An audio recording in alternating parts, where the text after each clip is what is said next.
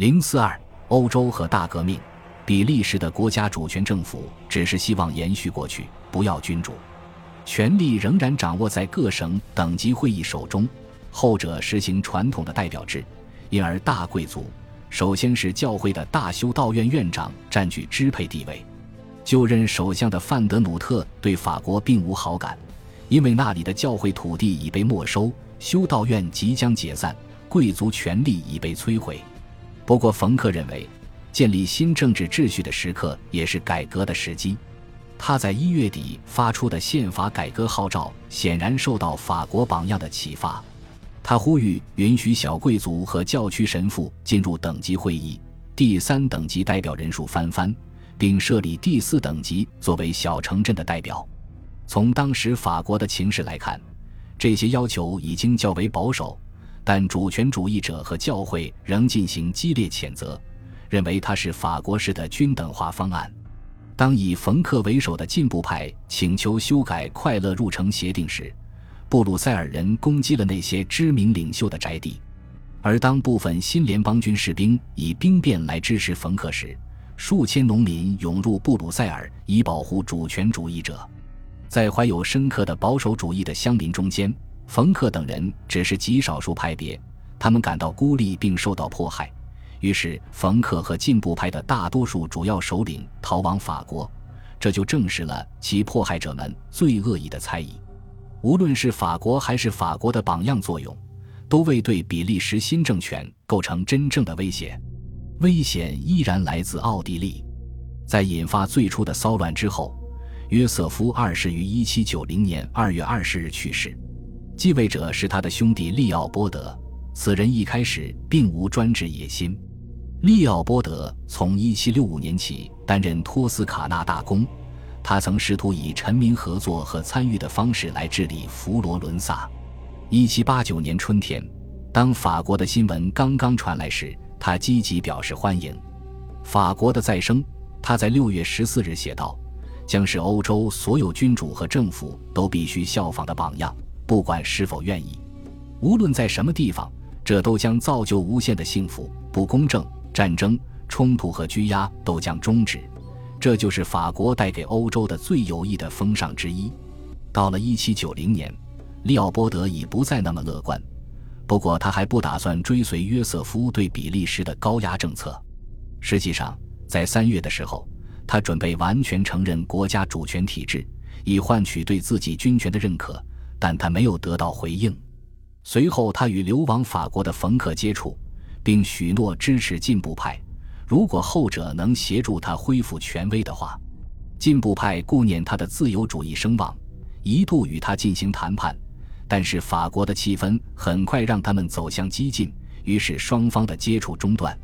直到此时，利奥波德才下决心诉诸武力。首先，为了清除外交领域的障碍，他与普鲁士达成协定。之前约瑟夫去世时。双方的关系走到了战争边缘，普鲁士的军队被预请为烈日革命的调停者，此刻他们踏上了前往比利时的征程。不过，利奥波德向弗雷德里克威廉二世保证，他的意图是在全欧洲维持和平。于是，烈日城撤防，两个德意志大国于1790年7月27日缔结赖辛巴赫协定。根据该协定。利奥波德同意终止约瑟夫对土耳其人的战争。这场始于1787年的战争并未获得可观的领土。普鲁士在得到保证之后，同意不再支持反对哈布斯堡的叛乱者。奥地利与土耳其人的和平于九月如期到来，于是奥地利军队得以从土耳其前线解放出来，转而开展对比利时的收复工作。这个新国家的军队被完全压制。在所谓九月十字军中起事的农民志愿者的非正规部队同样被镇压。到十二月初，奥地利士兵已横扫整个国家，烈日被迫议和。主教在奥军的护送下返回烈日。范德努特再度亡命荷兰。比利时合众国存在的时间不到一年，没有什么人来援助比利时合众国。英国原本是低地区域的传统保护者。但他积极协助达成赖辛巴赫协定，也没有人与法国人商量。后者只是若无其事的旁观者。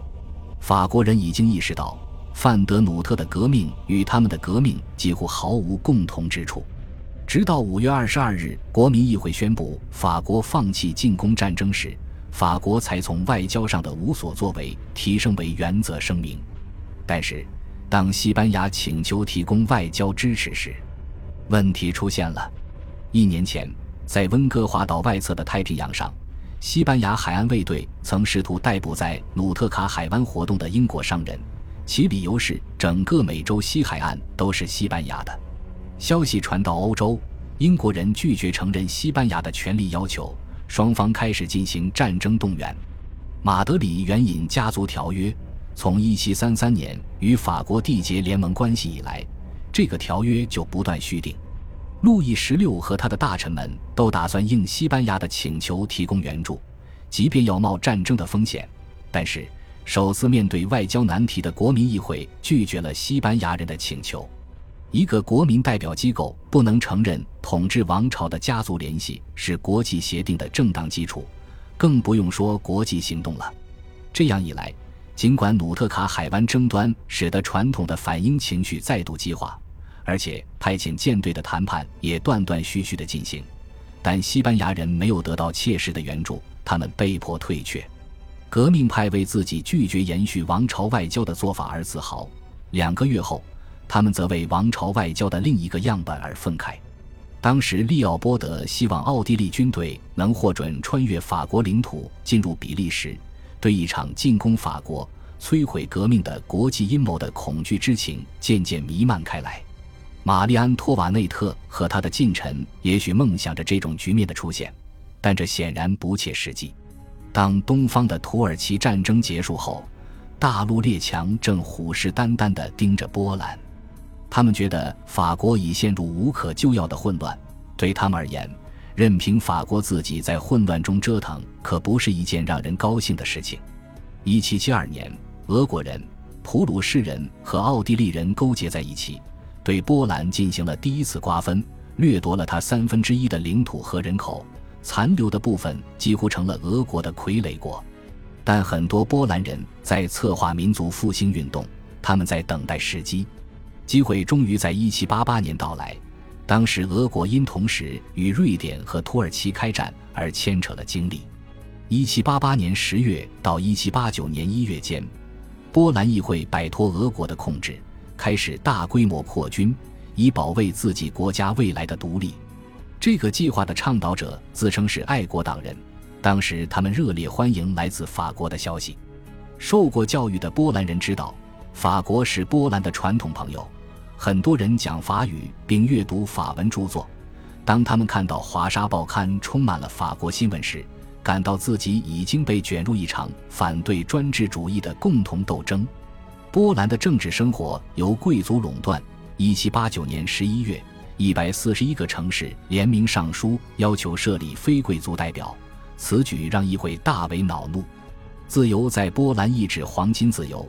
根据无政府主义的古老宪法，选举产生的国王无实际权力，一张反对票即可让立法搁浅，而且不满者享有合法的反叛权。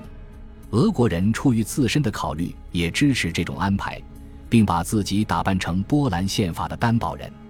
然而，在一七九零年，爱国党人主张增强行政权，实行世袭君主制和议会多数表决制，并要求废除合法的反叛权。他们认为，只有进行这种现代化，未来的波兰才有可能获得抵抗俄国的力量。而当赖辛巴赫协定敲响土耳其战事结束的钟声时，事态变得更为紧迫了。直到一七九一年五月三日，国王和爱国党人的联盟才使议会通过新宪法。当时与会人员稀少，而且被军队包围。在五月三日宪法的措辞中，有很多是当时法国人的说法的回响。宪法的支持者组成的俱乐部也自称宪法之友。然而，这种相似性是表面的。作为就宪法支柱的波兰贵族的认识也是表面的。更为重要的是。俄国的叶卡捷琳娜二世的看法同样是表面的，在他眼里，波兰的新宪法纯粹是雅各宾主义的产物。叶卡捷琳娜决心从失去对波兰的掌控的那一刻起恢复控制。他在波兰发现的法国回声更使他坚定了决心。令人困惑的是，促使他最终采取行动的却是一七九二年法国革命派的行动。与此同时，西欧各国似乎正在适应法国的新体制。由于动乱局面在巴士底狱陷落之后一直在持续，人们当初的热情已渐渐冷却。十月的时局让很多偏向稳定和秩序的观察家感到惊愕。在法国以外的地方，几乎没有人认为巴士底陷落的第一个周年值得纪念。大部分欧洲人都是教会的信徒，对他们而言，直到1791年春，大革命与教会的争吵范围之广才全面显现出来。而在1790年，普遍的态度是遗憾和迷惑，而不是警觉。人们难以预料事态的发展。然而，在当年的十一月。一个响亮而富税福利的声音开始引导人们，并取得了惊人的成功。